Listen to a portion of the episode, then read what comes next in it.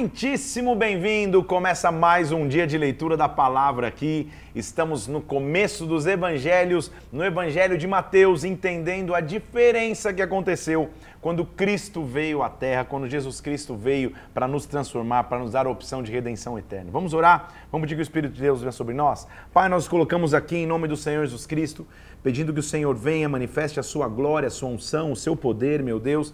Pai, nos visita de forma sobrenatural, Senhor. Dá ordem nessa hora aos teus anjos ministradores, Senhor, e abre o nosso entendimento para que nós aprendamos na tua palavra e à luz da tua palavra. Senhor, derrama-te aqui, eu te peço, em nome do Senhor Jesus Cristo, em nome do Senhor Jesus. Amém e amém. Vamos nessa então? O evangelho, na verdade, todos os evangelhos, eles são tão ricos, como eu já te disse.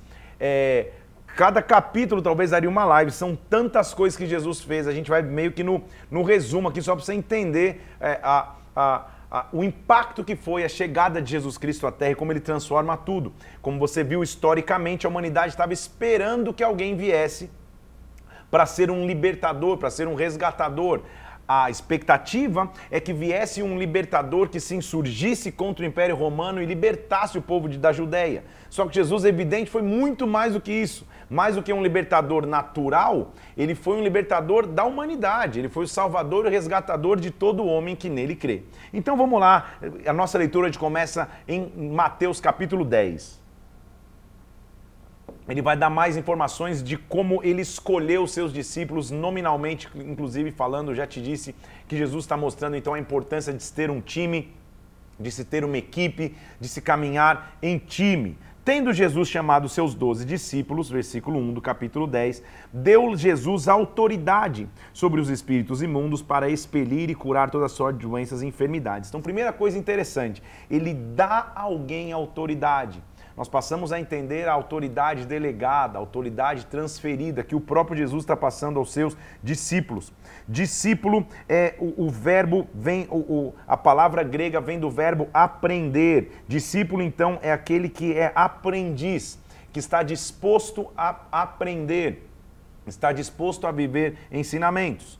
Os seus discípulos que tiver autoridade para curar, para expulsar espíritos imundos, para curar enfermidades. Os nomes deles são Simão, que tem como sobrenome Pedro, André, Tiago, Zebedeu, perdão, filho de Zebedeu e João. Então vamos falar só os discípulos: Pedro, André, Tiago, João, Felipe, Bartolomeu, Tomé, Mateus, o próprio que escreve, né? Tiago, Tadeu, Simão Zelote, Judas Iscariotes são doze discípulos.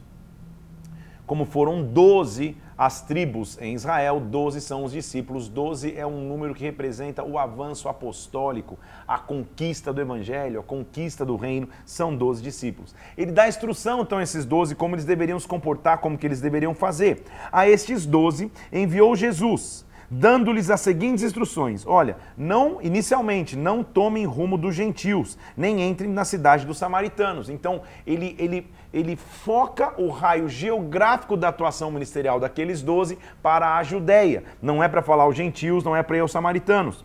De preferência, procurem as ovelhas perdidas da casa de Israel. À medida que você seguir, pregue que está próximo o reino dos céus. Então, a principal a, a essência da pregação dos discípulos era o reino dos céus está próximo.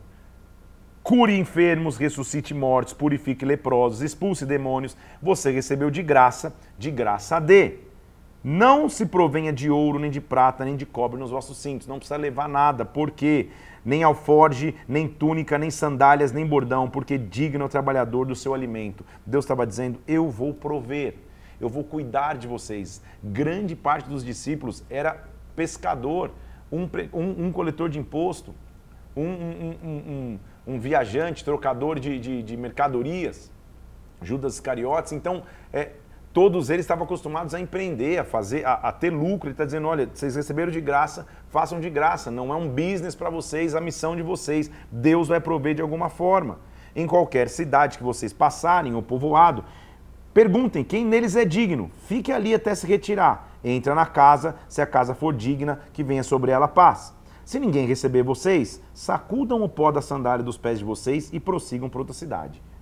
Eis que eu vos envio como ovelhas para o meio de lobos, versículo 16. Sejam prudentes como as serpentes, simples como as pombas. Tenham sagacidade e simplicidade. Esta é a base. Não é porque você é, é simples que você vai ser enganado, que você vai ser passado para trás. Seja sábio como, ou prudente, como simples como uma pomba, mas sagaz como uma serpente. Se acautele dos homens a missão não vai ser fácil. Vocês vão ser entregues aos tribunais, vocês vão ser açoitados nas sinagogas, por a minha causa vocês vão ser levados à presença de governadores, de rei, vocês vão servir testemunho para eles e para os gentios. Não cuideis com o que vocês vão ter que falar, porque olha a base de quem está sendo chamado por Deus, versículo 19.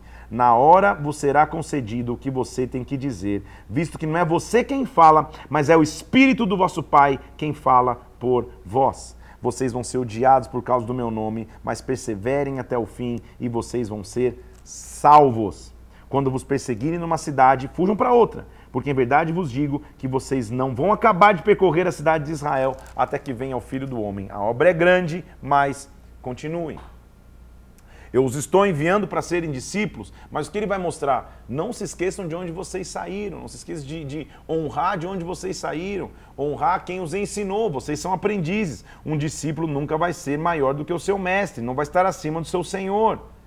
Por quê? Presta atenção, se o discípulo já é como mestre e se dizem que eu expulso por Beuzebu, imagina vocês. Agora não tenham medo. Não há nada encoberto que não venha a ser revelado, nem oculto que não venha a ser conhecido. Eu vos digo e digo isso em plena luz. O que ele está dizendo então, e a gente normalmente usa esse versículo quando vai pregar sobre pecado escondido, não há nada encoberto que não vai ser revelado, não é muito esse o contexto que Jesus está dizendo aqui. Ele está dizendo: não há nada que eu tratei com vocês em secreto que, que eu não vou expor, vocês vão, vão crescer publicamente, vocês vão crescer e o ministério de vocês vai avançar. Ele continua dizendo sobre é, é, a, a obra dele que seria difícil, e ele diz: Não, eu não vim trazer paz, eu vim trazer a espada, eu vim dividir, trazer divisão até entre pais e filhos. E o que ele está dizendo não é que haveria divisão, eu vim estabelecer princípios e propósitos para que todos andem no meu caminho. Entenda comigo uma coisa: quem toma a sua cruz, versículo 38, e vem após mim, não, quem não toma a sua cruz e vem após mim, não é digno de mim. Tomar cruz, para mim, tem alguns, algumas evidências. Primeiro, quem leva a cruz leva o símbolo da maior vitória, leva o símbolo da maior conquista que foi a morte e ressurreição de Cristo. Quem leva a cruz leva assim uma vida de entrega e de sacrifício. Quem, porque ele diz versículo 39, quem acha a sua vida perde. Na verdade, quem perde a vida acha. Qual é a recompensa ele está mostrando? Que eles iam sair para pregar? De quem vai receber? Quem recebe vocês? Recebe aquele que me enviou. Quem recebe um profeta no caráter de profeta vai ter galardão de profeta. Quem der de beber, nem que seja um copo de água fria, a um desses pequeninos, na verdade terá um grande galardão, que ele está dizendo, vocês vão ser honrados e quem honrar vocês também vai receber honra. A história continua e no capítulo 11 a gente vê é, os, os discípulos de João Batista perguntando sobre Jesus. Porque João Batista está preso e ele manda perguntar: Ei, é, pergunta lá para Jesus, você é o que tinha que vir ou vai, ter, vai, vai vir outro? Ou seja, em outras palavras, você é o Messias. A gente sabe que na lei não se podia se proclamar, autoproclamar o Messias. Essa pessoa morreria pedradas. Então, João Batista manda uma pergunta para ele. Versículo 2 do capítulo 11. Quando João ouviu no cárcere falar das obras de Cristo, ele mandou perguntar: Você é aquele que estava para vir ou nós temos que ver outro? Jesus, olha a resposta dele. Só anuncia uma coisa para João. Versículo 5. Os cegos vêm, os coxos andam, os leprosos são purificados, os surdos ouvem, os mortos são ressuscitados e aos pobres está sendo pregado o evangelho. Minha carta de apresentação são os frutos. Ele mesmo já tinha dito, a gente já tinha lido ontem ao, ao, ao mencionar aqui em, em, Mateus, que é pelos frutos que nós somos conhecidos, que ele está dizendo, os frutos falam maior do que o meu discurso, eu não preciso dizer se eu sou o que tinha que vir, não posso nem dizer na verdade, mas entenda aí por código, João Batista, o meu ministério tem avançado. Ele vai dar o testemunho sobre o que é João. E ele diz assim: Olha, o que, que vocês saíram a ver? Um caniço agitado pelo vento? O que ele está querendo dizer? Você esperava alguém com pompa, com vestes sacerdotais? Está falando de João Batista. Um homem vestido de roupas finas? Não, vocês saíram para ver um profeta. Eu digo a vocês: nele está mais do que um profeta ele é o que preparará o caminho diante de mim. Ele está mencionando Malaquias 3. Mas eu digo a vocês que entre os nascidos de mulher, ninguém apareceu maior do que João Batista, e no reino dos céus, ele, mas o menor no reino dos céus é maior do que ele. Desde os dias de João Batista até agora, o reino dos céus é tomado por esforço e os que se esforçam se apoderam dele. Ele está identificando qual era a raiz e o espírito que fluía sobre João Batista, que era o mesmo espírito de força que caminhava sobre Elias. João Batista tinha uma missão.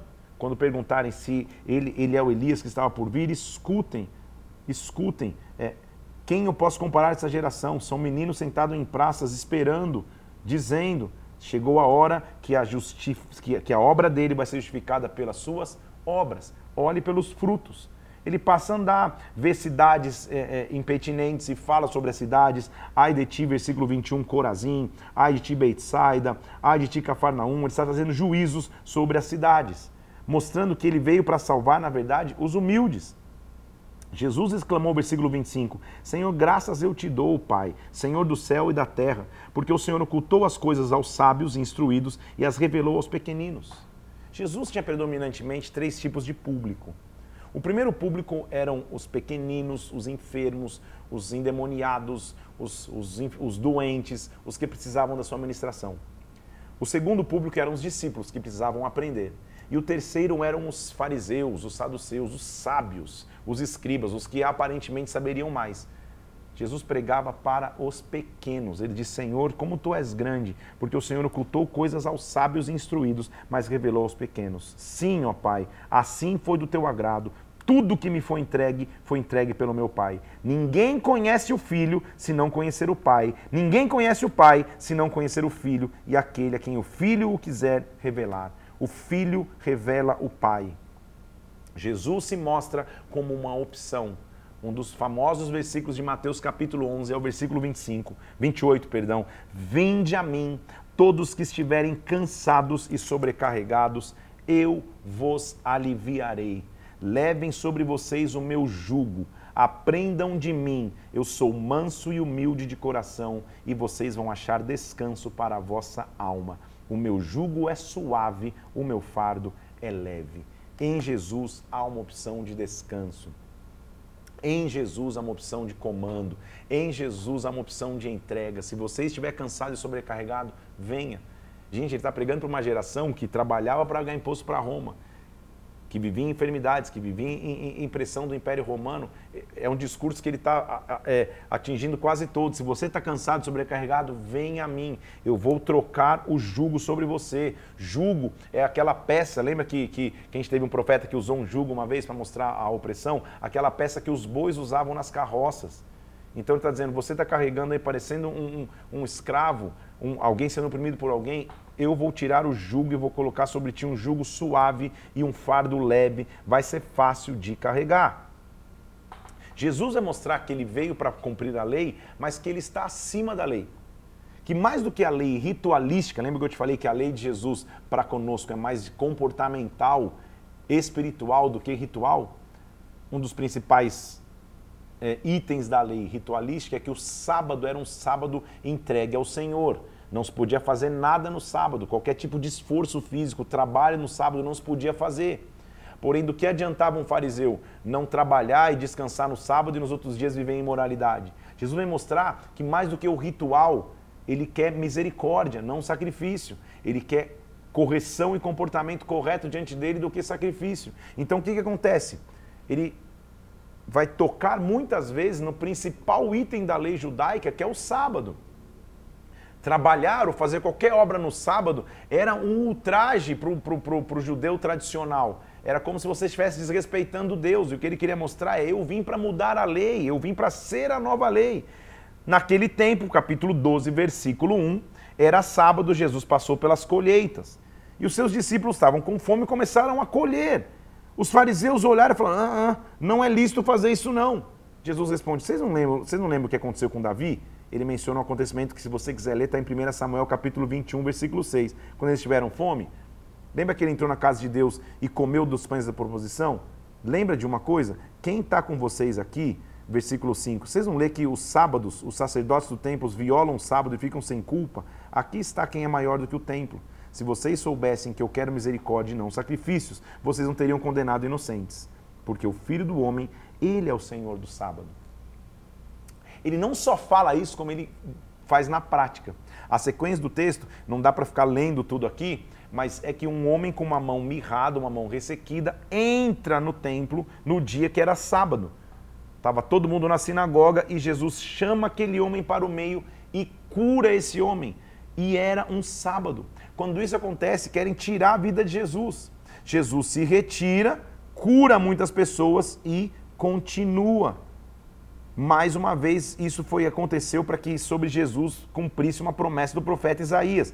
Mais uma vez, por vários momentos, Mateus está mostrando que se cumpre promessa sobre Jesus, que Jesus é o cumprimento das promessas messiânicas. Ele continua, não curou o homem da mão ressequida, o pessoal quer matar ele na sinagoga, ele, ele foge sem que ninguém consegue segurá-lo, porque ninguém tem autoridade sobre ele, e agora ele vai curar o endemoniado, que era cego e mudo, ele o cura, e a multidão fica abismada, versículo 22, dizendo, porventura, seria esse o filho de Davi? Porque ninguém tinha feito milagres nessa proporção, ninguém tinha feito milagres com essa profundidade. Os fariseus, ouvindo isso, murmuravam, dizendo: Olha, ele não está expelindo demônios pelo poder de Beuzebu, ele está expelindo, perdão, pelo poder de Deus, não. Ele, ele expele demônios pelo poder de Beuzebu, o maioral dos demônios. Então ele passa a ser acusado por estar infringindo a lei que ele curava, na verdade, por Beuzebu. E Jesus fala assim: calma aí.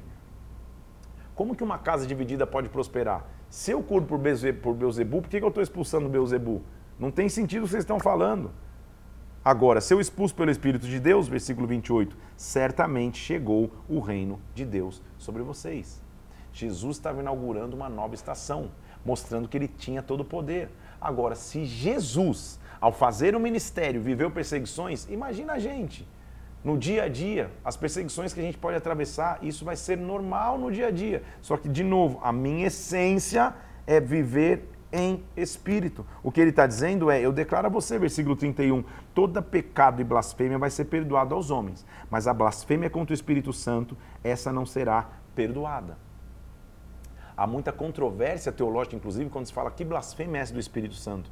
Se você analisa o texto de maneira clara aqui, a blasfêmia deste povo foi olhar uma atitude que Jesus fez proveniente do Espírito e julgar como uma atitude do inimigo. Foi julgar e achar que poderia se o homem colocar uma lei para que o Espírito faça. Então, nunca blasfeme ou nunca julgue a obra do Espírito Santo na vida de alguém. Que Deus possa julgar, que cada um dê conta de si. Ele continua pregando, então, de novo, fazendo analogia de frutos. Ele diz: pelo fruto se conhece a árvore. Olha como ele já chamava os fariseus, como ele era tranquilo, versículo 34. Raça de víboras. Como vocês podem falar coisas boas se vocês são maus? A boca fala do que está cheio o coração pelas suas palavras você é justificado ou condenado, versículo 37. Vocês estão me pedindo um sinal, fariseus? O sinal que eu vou dar a vocês é Jonas. E, que, e qual que era o sinal de Jonas? Você lembra da história de Jonas? Jonas achava que podia escolher quem podia ser salvo ou não. Deus manda ele para Nínive, ele, ele, ele acha que Nínive não merece. Ele está falando, fariseus, para vocês é o mesmo sinal de Jonas. Como Jonas ficou três dias e três noites no ventre do grande peixe, assim o Senhor vai estar três dias e três noites no coração da terra. Vocês vão se levantar, mas quem está aqui tem muita sabedoria, mais do que Salomão. A continuidade do texto a gente vai ver que, que é Jesus mostrando um princípio espiritual que muito se entende quando, se, quando vai estudar batalha espiritual. Ele está falando: olha, é, quando um espírito sai de um homem, ele anda por lugares secos da terra, encontrando repouso e não encontra. Então ele diz: Olha que ousado, versículo 44. Deixa eu voltar para minha casa, lá de onde eu saí. Se, eu volta, se ele volta para casa, ou seja, o corpo, o templo de onde ele saiu, e ele encontra a casa só vazia e, e, e adornada e varrida, ele entra nesta casa e leva consigo sete outros espíritos piores do que ele. O estado desse homem se torna pior do que o primeiro. Assim, essa geração perversa. Então, esse é um princípio de, de, de, de, batalha que a gente tem que aprender. Viver uma libertação, encha a tua casa do Espírito Santo. Que ele passe a habitar, para que quando o inimigo achar que pode voltar para casa, a casa agora não tem mais inquilino, a casa tem proprietário, ela pertence ao próprio Deus.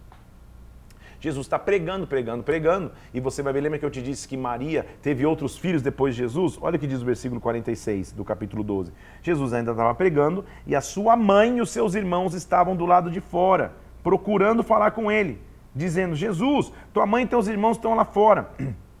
E ele respondeu: Quem é sua? Quem é minha mãe? Quem são os meus? Quem são os meus irmãos? Quem fizer a vontade do meu Pai, esse é meu irmão, esse é minha mãe. Eu vou te explicar isso com mais calma quando no, no, no sinótico, a gente for ler esse mesmo trecho em outro evangelho, mas não é que ele ignorou sua mãe e seu irmão. A mãe, a mãe e os irmãos tinham uma intenção, eles queriam interditar meio que Jesus. Falaram, cara, ele está aí há muito tempo pregando, está fazendo, coisa de mãe. É, ele está há muito tempo pregando, é, nem se alimentou. Uma preocupação de falar, cara, é, ninguém direciona o meu ministério, senão eu. Ele é a dona de toda a direção. Qualquer um que fizer a vontade do meu Pai, versículo 50, este é minha mãe, este é o meu irmão. A partir de agora, nós vamos entrar numa sequência de parábolas. Esta é uma forma de ensino de Jesus Cristo. Jesus está mostrando como ele conhecia a realidade de cada pessoa que ele falava. E ele usa ilustrações e analogias para melhor compreensão. Entenda que Jesus não falava com catedráticos, com pessoas que cresceram aos pés da lei, conhecedores da lei da sinagoga. Ele falava com homens e mulheres comuns. Ele mesmo já tinha dito que ele, como médico, veio para os enfermos e não para os doentes, que se achavam grandes. Então, nós vamos ver Jesus usando diversas parábolas. E aqui, de novo, não dá para entrar no, no, no, na, na, na, na profundidade de várias parábolas, eu vou só mencionar algumas delas. Então a primeira que ele, que, ele, que ele conta é a parábola do semeador, capítulo 13, dizendo que um dia um semeador saiu para semear e plantou sementes. A primeira semente cai na beira do caminho, as aves vêm e comem. A outra semente cai num solo cheio de pedras e porque a terra não era profunda, o sol queima a semente. Depois a semente cai nos espinhos e os espinhos crescem e sufocam. Por fim, a semente caiu numa terra boa e multiplicou a 100, 60 e 30 por um. Escutem quem quiser ouvir os discípulos falam, cara, por que, que ele está falando em parábola? Era novo para os discípulos também. E ele falou, versículo 11 do capítulo 13: Para vocês é dado conhecer os mistérios do reino do céu, mas aqueles que não lhes é concedido, isso tem que ser em parábolas. Ou seja, vocês têm revelação, mas eu preciso falar em parábolas para alguém. Por isso, versículo 13, eu lhes falo em parábolas, porque vendo não vêm, ouvindo não ouvem, nem entendem. Ele tinha uma técnica para falar. Ele vai explicar qual é a parábola do semeador. A gente vai ler isso também lá em Marcos, mas eu vou te mostrar aqui, versículo 19. A parábola do semeador é mais ou menos assim: A todos que ouvem a palavra do reino e não a compreendem, vem o maligno, arrebata o que foi semeado no coração. Isso é o que foi à beira do caminho. O que está no solo rochoso é quem recebe a palavra com alegria, mas por não ter raiz, dura pouco.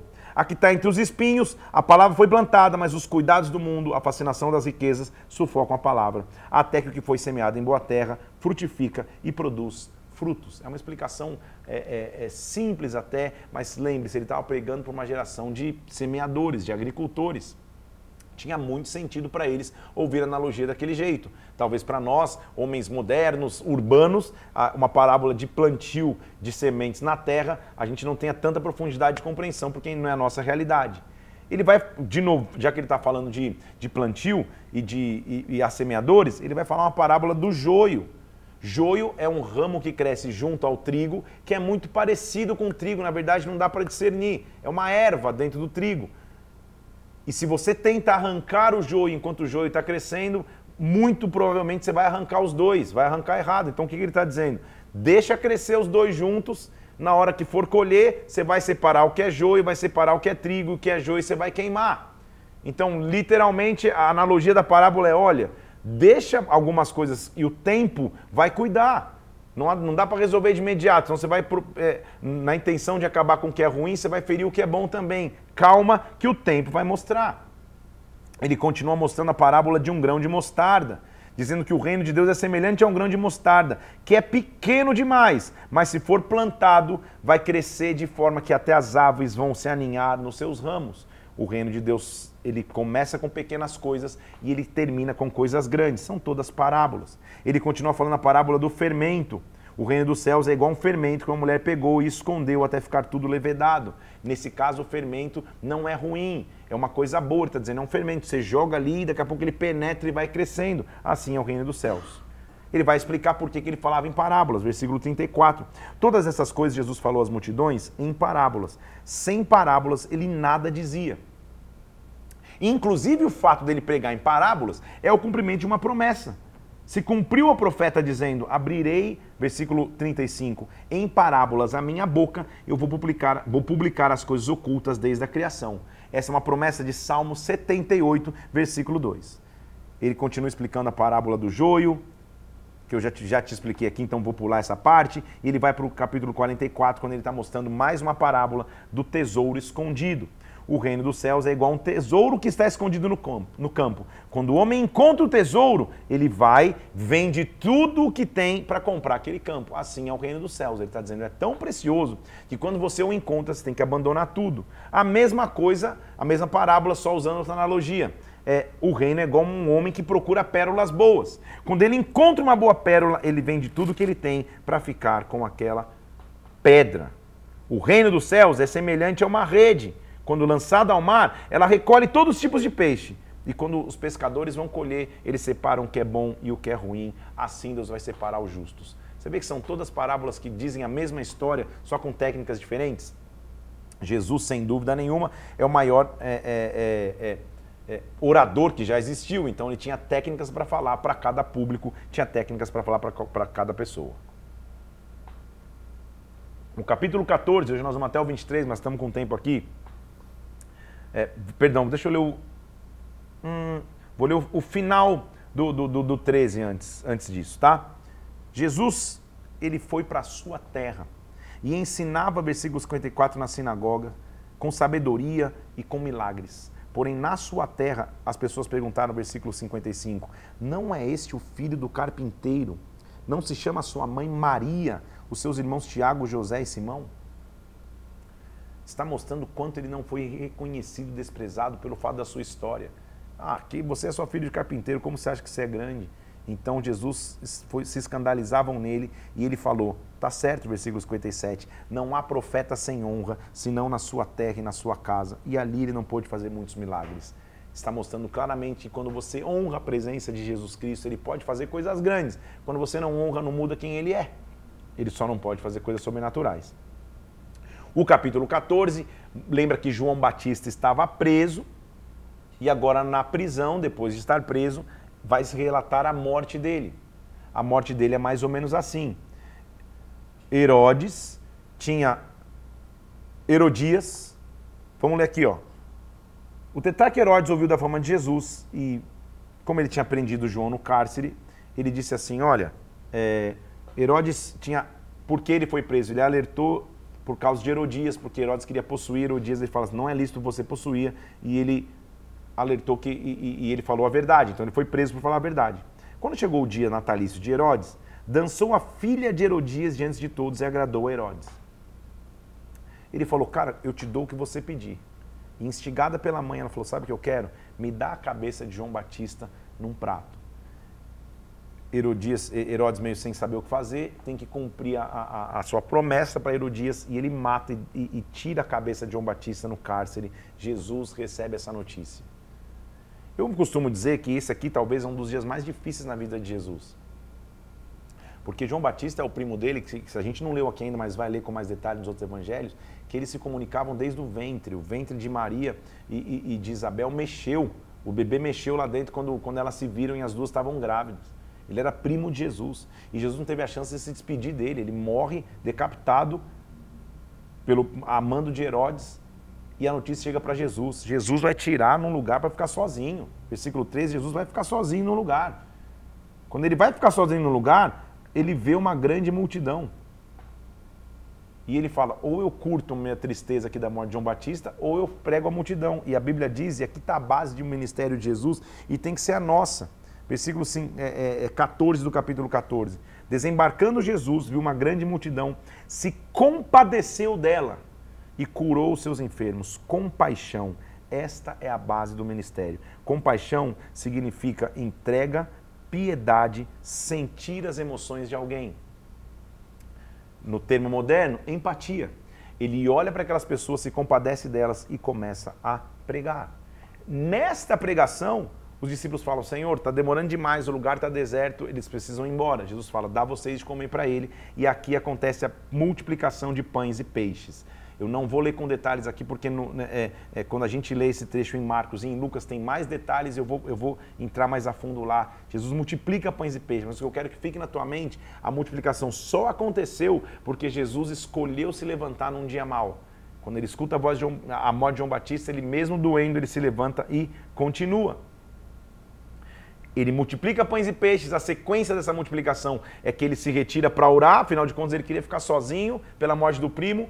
Os discípulos vão num barco atravessar o mar, eles, a, a, o mar começa a ficar revolto. Jesus escuta o clamor deles e vem andando por sobre as águas para salvá-los. E eles olham e verdadeiramente percebem que estava ali diante deles o Filho de Deus.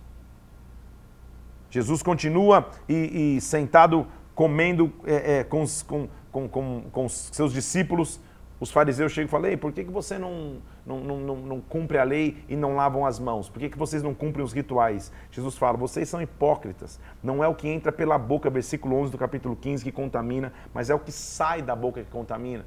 Os fariseus estavam preocupados com, com o ritual, sendo que Jesus estava preocupado em curar. O que meu pai plantou não pode ser arrancado.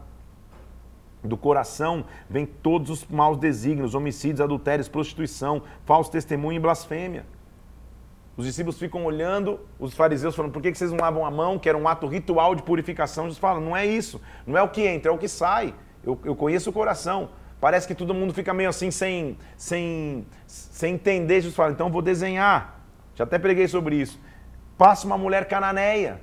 E quando ela passa, ela fala, me ajuda, minha filha está horrivelmente demoniada. Só que ela é de Canaã, ela é cananeia. Jesus era só aos judeus. E ele fala, não é bom tirar da boca dos, do, dos, do, dos filhos e dar para os cachorrinhos. A mulher fala: mesmo os cachorrinhos podem comer das migalhas. De um lado eu tenho fariseus preocupados se estão lavando a mão, do outro lado eu tenho uma mulher pedindo migalha. Jesus olha para ela e fala: Filha, a tua fé seja feita conforme ela, tua filha fique saudável. E versículo 28 diz que naquele momento a filha dela fica saudável. Jesus continua curando. Eu estou realmente resumindo que você vai ler com calma. É, não dá para ler com, com, com, detalhes todos os milagres, né? todos os acontecimentos. Jesus continua curando e ele faz uma segunda multiplicação de pães e peixes. Quando isso acontece, os fariseus falam, cara, a gente precisa de um sinal, ou seja, daqui a pouco é, é, é, a gente escuta a pregação dele, mas no final vai ter uma comida. Então, é, aproximando-se, os fariseus pediram um sinal, nos dá um sinal vindo do céu. E o Senhor falou: uma geração pede um sinal, versículo 4. O sinal lhe será dado, e o sinal é o sinal de Jonas. Vocês estão como fariseus, achando que, que tem pessoas que não merecem o evangelho, o sinal de Jonas vai ser dado. Eu vou ficar três dias na profundeza da terra e vou voltar. Jesus então já tinha multiplicado pães e peixes duas vezes. Eles sobem num barco para andar para o outro lado. E quando eles sobem para o outro lado, versículo 5, a Bíblia diz que os discípulos esqueceram de levar o pão. Jesus precisa do pão físico? Não, ele é um multiplicador de pão. Só quando ele vê que os discípulos esqueceram o pão, ele olha para os discípulos e fala: Olha, cuidado, hein? Cuidado com o fermento dos fariseus e dos saduceus. E o pessoal fala: Tá vendo? A gente esqueceu o pão, ele está nervoso, mas não era isso. Jesus fala: Homens de pequena fé. Eu não estou falando de pão. Vocês não lembram que sempre que eu fiz, sobrou? Acautelai-vos do fermento dos fariseus e dos saduceus. E ele entendeu que ele não estava falando de pão, mas de doutrina. O que, que ele estava dizendo? Nunca deixe que os milagres grandes se tornem tão comuns que você se esqueça de quem sou eu. Fermento de fariseu e saduceu é quando você começa a ser mais letra do que espírito, mais teoria do que prática. Ele está dizendo, nunca se esqueçam disso. Jesus está tentando ver se os seus discípulos sabem quem ele é. Afinal de contas, ele já está andando, fazendo curas, libertações, restaurações. E um dia ele chega para os discípulos e fala assim: discípulos, quem que o povo diz ser o filho do homem? Estou em Mateus capítulo 16, versículo 13. Aí uns falam: ah, alguns falam que você é João Batista, outros estão falando que você é Elias, outros estão falando que você é Jeremias. Ele falou: não, mas e vocês? Quem vocês dizem, dizem que eu sou? Como é bom que sempre tem um Pedro Pedro é aquele que se levanta e fala. Ele tem, ele tem coragem para falar. Às vezes fala até sem pensar, mas fala. E ele diz assim: Tu és, versículo 16, disse Simão Pedro: Tu és o Cristo, o Filho do Deus vivo. Que revelação Pedro teve. Ele não fala tu és Jesus, que era o nome comum. Ele fala você é ungido. Você é o Cristo. Por que, que isso é importante? Eu já te mencionei aqui que, de acordo com a lei, não se podia se autoproclamar o Messias. Jesus faz uma pesquisa ali de, de campo com seus discípulos. Será que vocês estão entendendo quem eu sou? Pedro fala: Eu sei quem você é. Você é ungido. Você é o filho do Deus vivo. Pedro, no original, grego é Petros. Tá bom? Petros, que significa forte como uma rocha. Jesus vai fazer uma brincadeira de palavras. Há um engano quando se fala, ah, não, então a primeira, é, é, é, é o fundamento da igreja é Pedro. Não é isso que Jesus vai dizer aqui. Então, Jesus está falando, e aí, vocês, dizem que eu sou quem? Uns falam, ah, uns estão falando que você é Jeremias, outros estão falando que você é João Batista, outros que você é, é, é Elias. Ele fala, e vocês dizem que eu sou quem? Pedro fala, eu sei, você é o Cristo, você é o ungido, você é o Filho do Deus vivo. Jesus fala, bem-aventurado é você, Simão Barjonas. Ele fala no nome original. Porque não foi carne nem sangue que te revelaram, mas o meu Pai que está no céu. Olha a revelação aqui. Eu te digo, você é Pedro, mas sobre esta pedra eu edifico a minha igreja. Jesus está falando assim. Eu te digo, João, João, eu te digo, Pedro, você é Petros. O teu nome significa pedra, mas é sobre esta pedra, esta pedra que eu edifico a igreja. A igreja está edificada em quem então? Jesus ou Pedro? Entendeu? Ele está dizendo assim: você pode ter até o nome de pedra, mas você entendeu. Eu sou a pedra que edifica a igreja. E eu te digo, Pedro, eu vou te dar as chaves do reino dos céus. Versículo 19: O que você ligar na terra será ligado nos céus, o que você desligar na terra será desligado nos céus. Tudo que nós temos que ter em nossa vida é a consciência de quem Ele é. Nossa frase de hoje, no dia 79, Tu és o Cristo, Filho do Deus vivo. A revelação que Pedro teve, nós temos que ter todos os dias, que Cristo habita conosco, que ele veio, ele é ungido, filho, filho do Deus vivo. Vou anotar aqui. Em todos os momentos da nossa história e vida, nós temos que entender: tu és o Cristo, tu és o Filho do Deus vivo. Baseado nessa revelação, Jesus começa a mostrar para eles: olha, eu vim para cumprir uma missão na terra. Porque lembra que parte das pessoas aguardava que ele fosse um revolucionário físico, natural, um insurgente contra o Império Romano. Ele diz assim: olha, deste tempo em diante, versículo 21, começou Jesus Cristo a mostrar a seus discípulos que seria necessário seguir para Jerusalém, que ele sofreria muitas coisas, que ele seria morto, mas ressuscitado no terceiro dia. Quando acontece isso, Pedro chama e fala: Tem compaixão de ti, não vai acontecer. Mas Jesus, voltando para Pedro, disse: Arreda-te, Satanás, tu és para mim pedra de tropeço. Pedro é demais, né, gente? Dois versículos antes ele está: Tu és o Cristo, filho do Deus vivo. Jesus, bem-aventurado, Pedro, parabéns, é isso mesmo.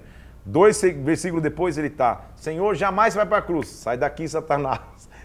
então, como que Pedro pode ser a base da igreja se ele tem tantos altos e baixos? A base da igreja é Jesus, gente. É Jesus, gente. Então, Pedro, ele tenta ser comandado pelo, pelo, pelo, pelo medo de que não, Jesus, jamais vai acontecer isso contigo. Ele fala, não, eu vou cumprir as minhas coisas. Você está cogitando coisas de Deus e não dos homens. Cada um de nós tem que levar a sua cruz. A gente já tinha lido isso. Se você quer seguir até mim, versículo 24, negue-se a si mesmo, pegue a cruz e me siga. Porque o que aproveitaria, versículo 26, o homem ganhar o mundo inteiro e perder a sua alma? O que daria o homem em troca da sua alma? O filho do homem, que há de vir na glória de seu Pai, retribuirá conforme as suas obras. Em verdade, em verdade eu vos digo que dos que se encontram aqui, nenhuma geração passará a morte antes de ver o filho do homem no seu reino. Ele veio cumprir a sua missão. Aí você pode olhar e pensar: filho do homem. Por que filho do homem? Já parou a pensar? A gente viu em Ezequiel várias vezes esse, esse termo sendo usado. Por que, que Jesus é definido como filho do homem? Ele não é filho de Deus? Então, para mim, é um esqueminha meio natural aqui, ó, que eu entendo, tá? Para você entender. O filho de Deus se tornou filho do homem, para que todo filho de homem pudesse se tornar filho de Deus. Entendeu aí? o Filho de Deus, Jesus, se tornou filho do homem, para que todos filhos de homem, nós, pudéssemos nos tornar filho de Deus. O Filho de Deus veio ao mundo para que nós tivéssemos acesso à vida eterna. Então, quando a Bíblia fala filho do homem, o filho do homem veio, é porque ele está mostrando a sua humanidade. É porque Mateus está mostrando, ele é um ser humano, ele veio como homem, ele é 100% Deus, ele foi 100% homem. Ele não, não, é uma, uma, uma, analogia figurativa, ele não é um, um, um espírito que andou sobre a terra, ele veio em carne.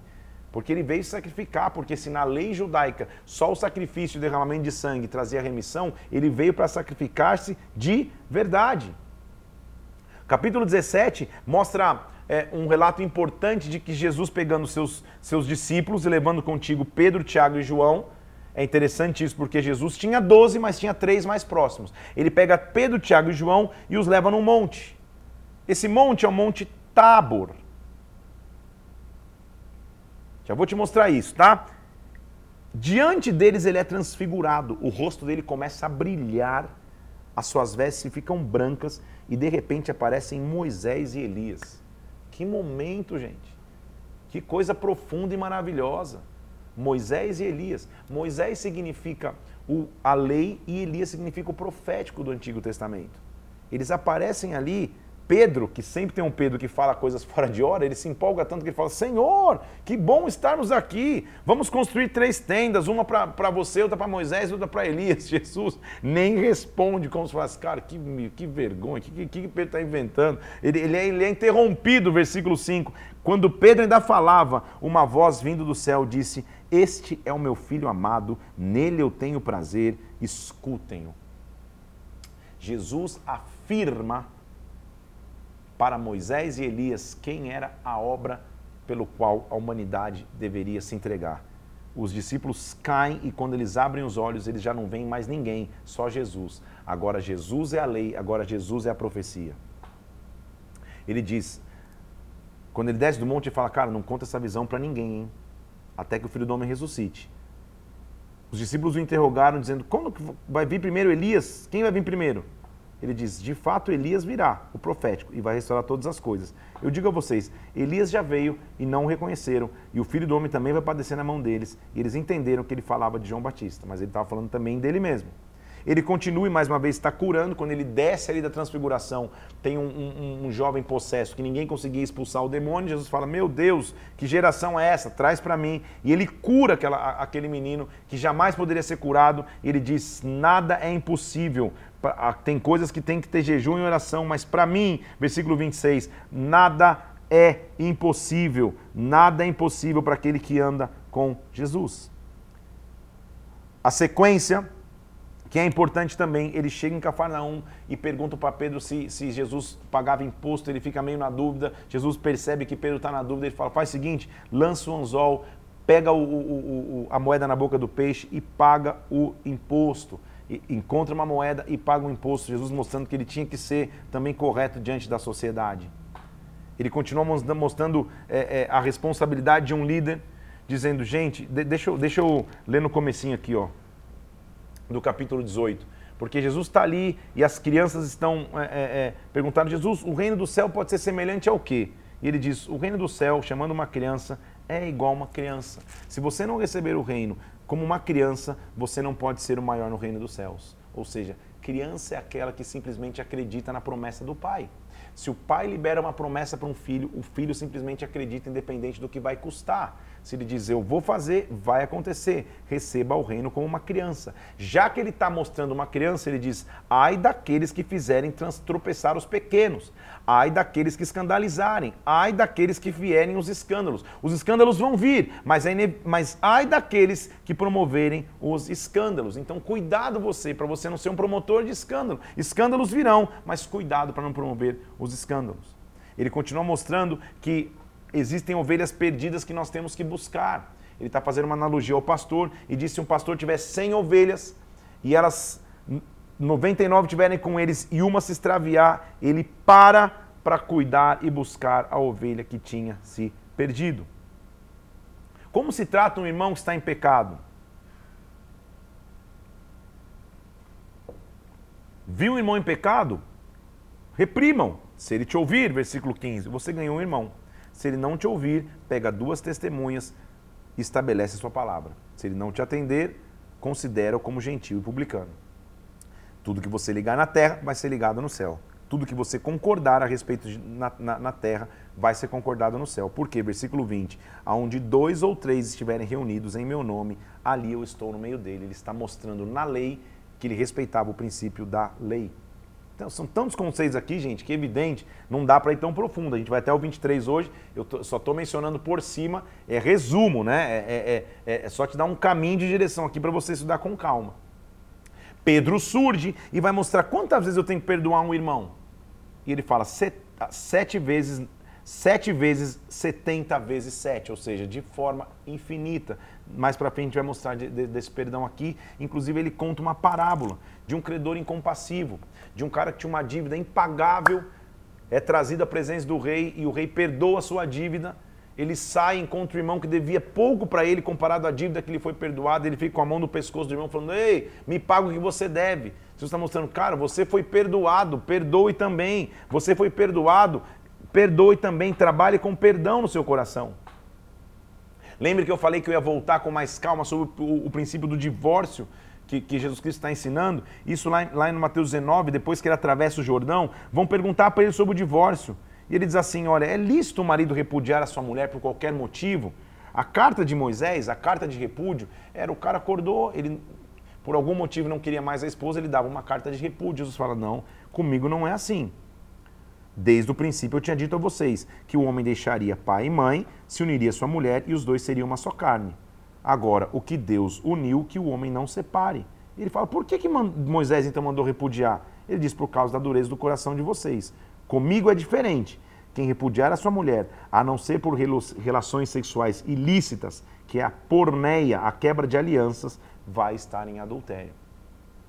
Então, a base bíblica para o adultério, para, o, para o divórcio, é o adultério, é a quebra de alianças. Mas mesmo assim, mesmo nesse cenário, Deus ainda pode transformar. Ele continua abençoando crianças, de novo mostrando os pequeninos que, que, que ele, que assim como o pequenino a gente tem que receber o reino dos céus. E vão vir duas parábolas bastante importantes aqui. A primeira é de um jovem rico que chega falando para Jesus: Jesus, tu és um homem bom, tu és um homem bom, o que, que eu faço para alcançar a vida eterna? Eu, eu, eu guardo todos os mandamentos, o que eu devo fazer? Jesus fala: faz o seguinte, Vende tudo que você tem e me segue. E aquele cara triste vai embora, sabendo que ele não poderia seguir Jesus. Não confunda com Jesus dizer que você não pode ter riquezas. Não é isso que ele está falando. Teu coração só não pode estar lá. Porque o cara fala, meu, eu compro todos os mandamentos, eu compro tudo que tem que se fazer, mas Senhor, o que eu devo fazer para dar a vida eterna? Jesus vai na raiz e fala, então faz o seguinte, vende tudo, dá para os pobres e aí você me segue. Ele não estava pregando contra a riqueza, ele estava pregando contra a idolatria da riqueza no coração. Por isso que ele diz, é mais fácil, é, é, é, é, dificilmente um rico entra no reino dos céus, versículo 23. Aquele que tem apego às coisas terrenas. Para os homens é impossível, mas para Deus tudo é possível. Ele pode transformar qualquer coração. O capítulo 20 é uma, é uma, é uma parábola bastante interessante, que ele mostra como ele vai buscar a todos. Porque a, a, a história é mais ou menos essa: um, um dono de uma vinha foi contratar trabalhadores ele passa na praça, vê uns caras é, é, é, é, meio desocupados e, e, e, e, combinam salário, sei lá, vamos falar, falar em, em, português aqui para você entender. 100 reais um dia de trabalho, os caras vão trabalhar. Ao passo do dia, ele vai contratando pessoas. Até a última hora ele vai contratando pessoas. E na hora de acertar o, o salário deles, os que chegaram primeiro falam, poxa, eles vão receber o mesmo que eu recebi? Por quê? Como assim? E Jesus fala, no reino, os últimos vão ser os primeiros, versículo 16, os primeiros vão ser os últimos, porque muitos são chamados, poucos os escolhidos.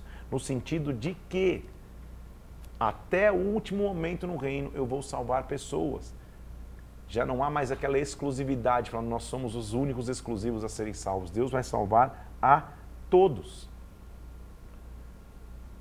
O capítulo 20 também mostra um, um, um, um relato até cômico, se não fosse é, é, é, é estranho de ver uma, a mãe de dois discípulos vindo pedir o lugar para Jesus sentar. A mãe de Tiago e João fala: Jesus, tudo bem? Quando você estiver no teu reino, fala que meus filhos sentem à tua direita e à tua esquerda. Se até no time de Jesus estava tendo esse, essa competição por, por, por, por, posicionamento, por cargo, imagina no teu time se não vai ter. Jesus fala, meu, você não sabe o que é beber do meu cálice, vocês não estão prontos para isso. Escutem o que eu quero falar, vocês podem beber o cálice sentar da minha direita à minha esquerda, para mim não compete concedê-lo, só o Pai. Na verdade, o meu princípio é esse, versículo 26, quem quiser ser grande entre vocês, na verdade, seja aquele que serve que seja o único a servir. Jesus então está vindo fazendo muitos milagres, ensinando muitas vezes, e o que, e o que eu quero chamar a tua atenção é claro que, você já aprendeu comigo aqui que não dá só para assistir a live.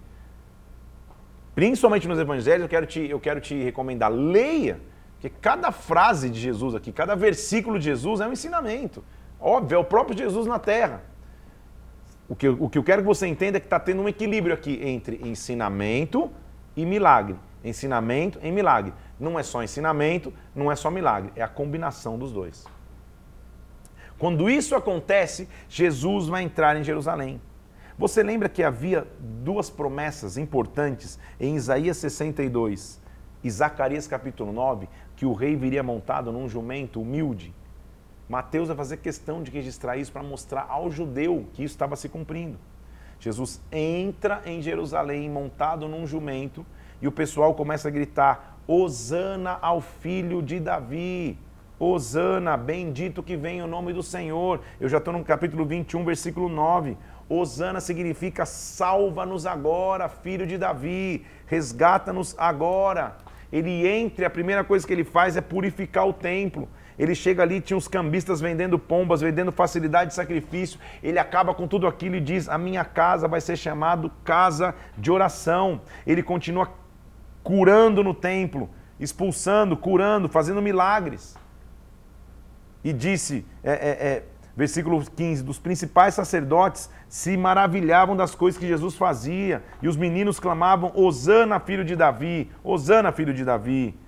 E quando os, os, os fariseus falam, o que, que eles estão gritando? Ele fala, você não lembra? Versículo 16 do capítulo 21. Que é da boca das crianças que vem o perfeito louvor. Jesus respondia com a lei para os caras conheceu a lei. Ele está falando de Salmo 68. Ele continua mostrando e chegando numa cidade, tem, tem, um, tem um trecho importante também que ele encontra uma figueira e a figueira não tem fruto, só tem folhas, não tem fruto. Então ele profetiza e a figueira seca. Por que, que é importante isso? Muitas vezes na nossa vida só tem folhagem, mas não tem fruto genuíno. Tudo que diz respeito a ele diz respeito a fruto. E aí ele fala um, um, um versículo importante que está em, em, em Mateus 21, versículo 22. Tudo que você pedir em oração, crendo, você vai receber. Creia, peça, porque você vai receber. Ele continua mostrando de fazer a vontade do Pai, dos lavradores maus, de um homem que, que, que, que plantou uma casa, colocou uma, uma cerca ali atrás, deixou o pessoal trabalhando e quando ele mandou, o, dono da, da, do terreno mandou o filho cobrar, os caras pegaram os cobradores e, e foram matando os cobradores, que era o que, o, o que aquela geração ia fazer com o filho.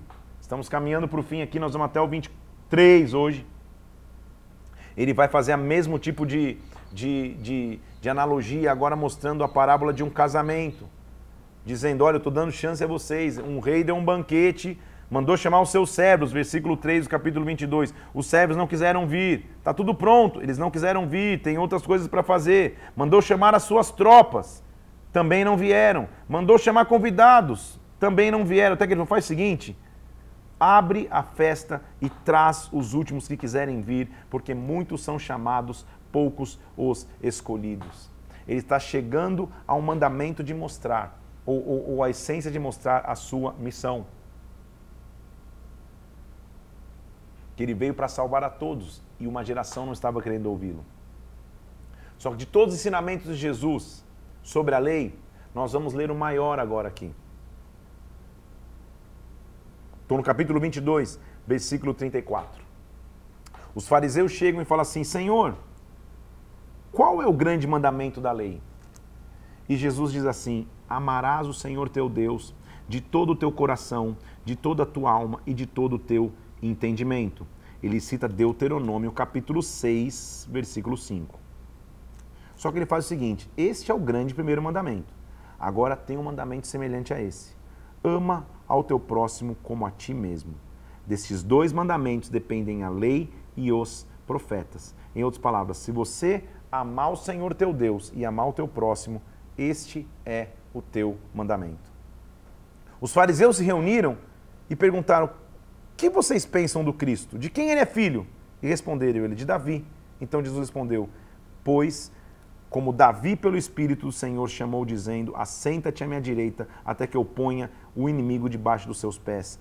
Ele estava mostrando aos fariseus que ele era o filho de Davi e que ele foi chamado para cumprir a missão do filho de Davi, sentar-se à direita de Deus para que os inimigos possam ir debaixo dos pés. É um negócio bem técnico, mas que mostra para o judeu que o próprio Jesus sabia da sua missão. Ele vai começar a censurar, inclusive, os escribas e fariseus. Jesus está falando às multidões e, e, dizia: na cadeira de Moisés se assentaram os escribas e fariseus. Só que olha o que eles fazem. Olha, olha o que os fariseus estão fazendo, versículo 4. Atam fardos pesados, difíceis de carregar sobre os ombros dos homens, mas não mexe nem o medo para mover. Praticam obras piores, amam o lugar dos banquetes, amam a saudação das praças, mas vocês são mestres de vocês mesmos. O que ele está mostrando é, na terra não tem uma referência de mestre senão a mim. Ele faz várias advertências e o que ele está começando a mostrar, está preparando o que seria o princípio das dores e o princípio da sua entrega.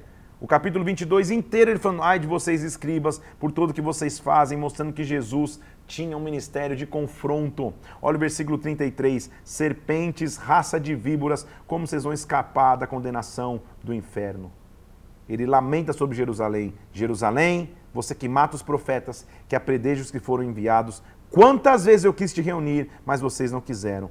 Vocês vão ficar desertos. Ele ia, ele ia morrer, ia ressuscitar e ir embora. Até que vocês comecem a dizer: Bendito é o que vem em o nome do Senhor. Jesus Cristo transformou a humanidade quando veio. É claro que seria pretensão demais de minha parte achar que em uma hora eu consigo falar da, da, da, da maravilha do ministério de Jesus, tudo que ele fez na terra. Esses dias é para você ficar reflexivo e entender, Senhor, como o Senhor transformou, como tudo que foi necessário fazer o Senhor fez.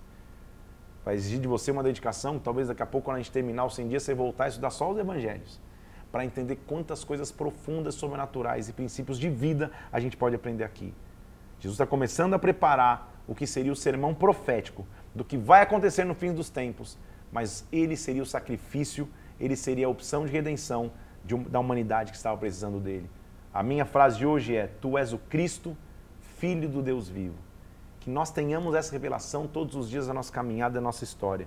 Quando a gente confia nele, todos os homens podem dizer qualquer coisa a respeito dele. O que eu sei, ele é o enviado, ele é o ungido, ele é o filho de Davi, ele é o que veio para resgatar a minha e a tua história.